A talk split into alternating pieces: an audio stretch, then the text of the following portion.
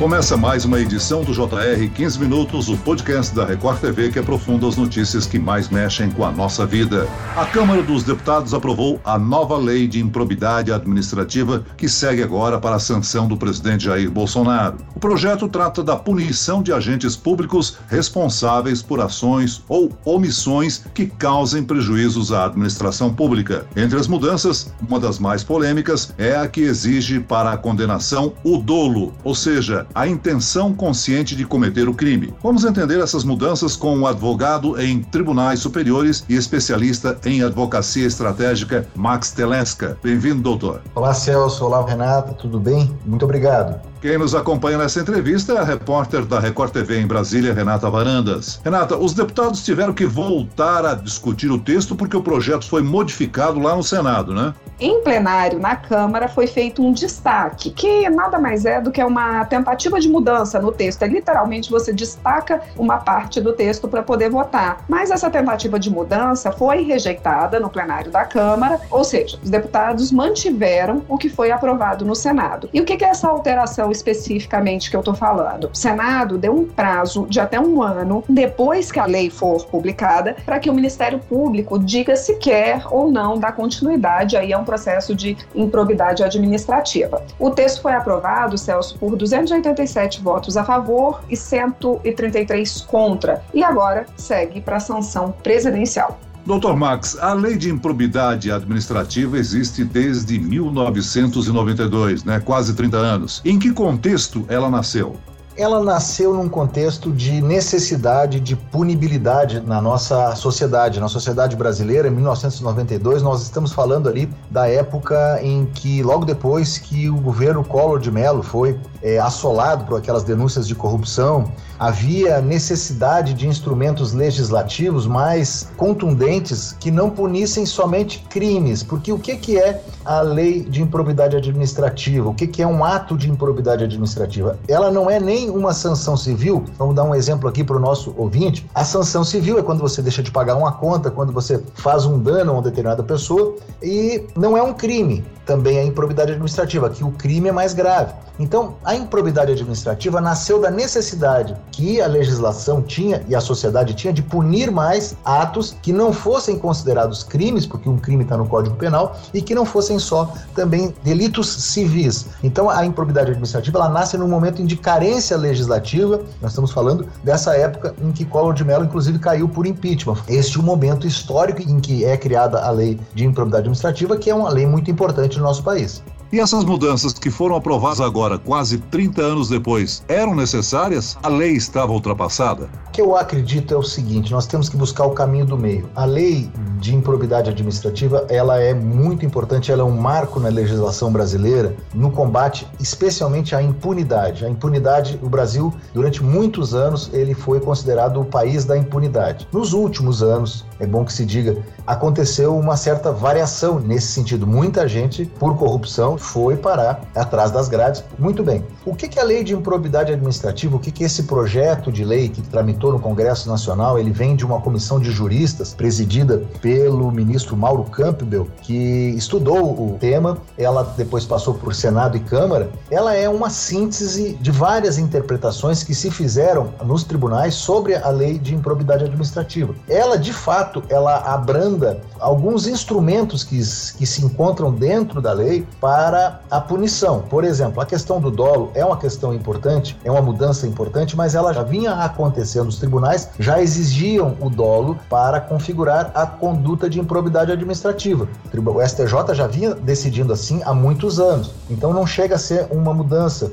O que eu quero dizer com isso é o seguinte: em tese, todo agente público que responde ao mandado de segurança pode ser considerado ímprobo. Por quê? Porque a ilegalidade ela pressupõe ali aquela decisão que ele tomou. Então, o que precisa? Precisa de um plus, precisa ser uma ilegalidade grave, precisa ser algo que realmente, porque as consequências da, da improbidade administrativa são graves, graves. É, é perda de direito político bastante grande, a proibição de contratar com um ente público.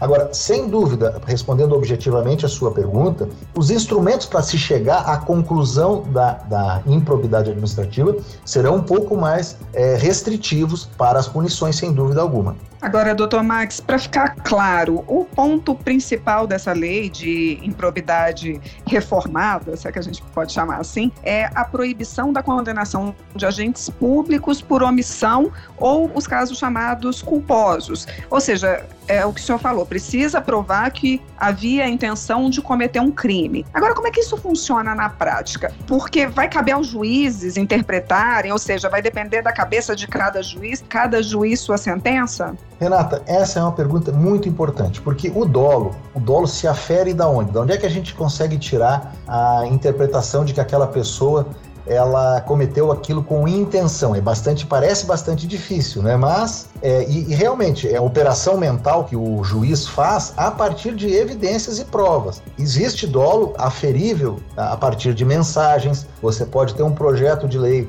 digamos que um, um edital tenha sido feito de encomenda para uma determinada empresa. Não é tão difícil assim provar que uma empresa foi beneficiada em função de um conluio com um agente público. Então, mas é uma interpretação que é feita a partir de provas que se encontram no processo. Dali vai se retirar a conclusão de que houve a intenção ou não. Isso, como eu falei na pergunta anterior, já estava sendo feito pela justiça, não é novidade. A novidade é que ela se encontra na lei. Mas os tribunais superiores, o STJ, já vinha entendendo dessa maneira que, por conta da gravidade da sanção da improbidade administrativa, ela precisava, requeria sim a, a, a prova do dolo. Agora, objetivamente, é uma interpretação que vai caber ao juiz a partir das provas que ele conseguir amealhar ali no processo. Mas como provar que houve ou não intenção nesses casos? Definitivamente é uma linha mais subjetiva que, por exemplo, nos julgamentos de homicídio culposo ou doloso?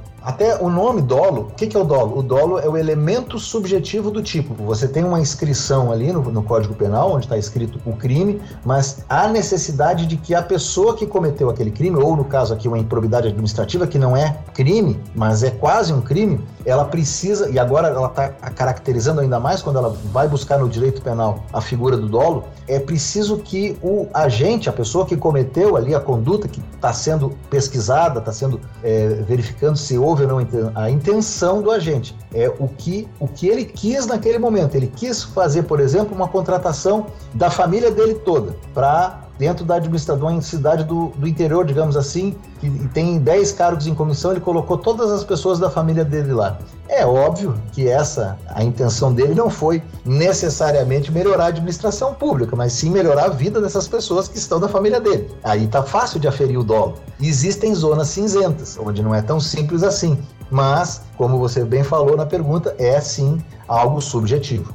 Agora, doutor Max, na verdade, eu queria complementar uma, essa pergunta do Celso, porque eu acabei ficando com uma dúvida e confesso que também um pouco preocupada com alguns pontos, já que, por exemplo, o texto ele não exemplifica as condutas consideradas improbidade. Então, por exemplo, assédio sexual, assédio moral, por exemplo, isso poderia não se caracterizar como improbidade? É como eu falei, a improbidade administrativa é uma ilegalidade qualificada. O texto novo retira da lei de improbidade administrativa administrativa, uma figura muito polêmica que era conduta visando fim proibido em lei, certo? Uhum. Conduta visando. É, é, antigamente estava escrito assim na lei, fazendo uma paráfrase: é ato de improbidade administrativa o agente praticar uma conduta visando fim proibido em lei.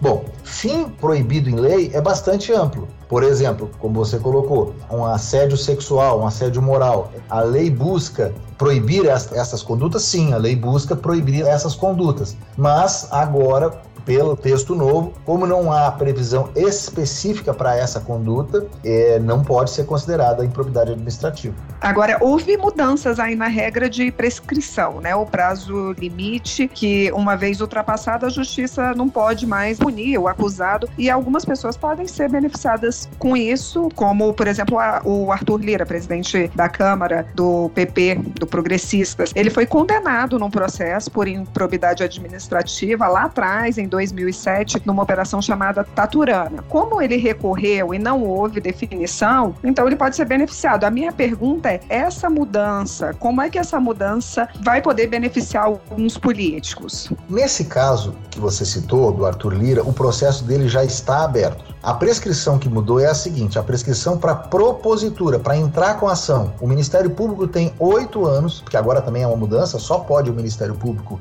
ingressar com a ação de improbidade administrativa.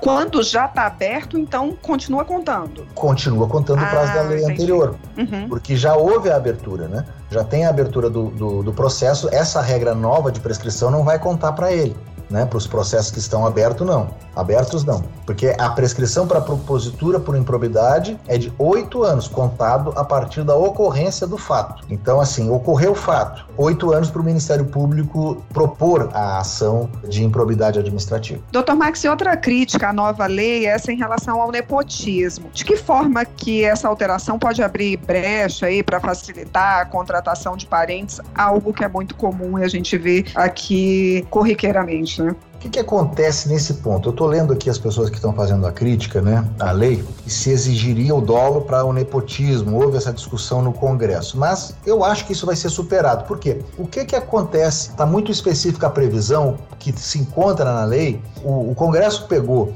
a súmula do Supremo Tribunal Federal, súmula vinculante do Supremo Tribunal Federal, que fala sobre nepotismo, e colocou ela praticamente integral na redação da lei. Então, aquilo ali já presume o dolo, já há uma presunção presunção de dolo, não vai ter essa discussão. Eu acredito que os juízes vão superar. Aquele exemplo que eu dei: existe um prefeito que tem 15 cargos em comissão na prefeitura e colocou 10 parentes dele, é óbvio que isso vai configurar dolo. Porque ele, como eu falei, não tem interesse em melhorar ali a administração pública, ele tem interesse em melhorar a vida das pessoas que ele colocou, os parentes dele. Então, como a redação final da lei nova, ela, ou melhor, da reforma da lei, como você muito bem colocou, ela traz para dentro da lei praticamente a mesma redação que o Supremo já há mais tempo fez uma súmula vinculante, que é praticamente uma lei, eu acredito que essa discussão do nepotismo vai estar superada, vai ser praticamente presumido o dolo na medida em que ocorrerem os casos casos de nepotismo. Agora, houve aumentos aí no prazo de duração do inquérito e no prazo para que o Ministério Público se manifeste, manifeste interesse em prosseguir ou não as ações. Por que, que foi dada essa ampliação de prazo? Isso acaba aprimorando o combate à corrupção ou não? O que aconteceu foi que se deu um prazo para terminar o inquérito e, e ali mais um ano, um mais um, né? Parece que essa é a redação que terminou. Tem um prazo para terminar.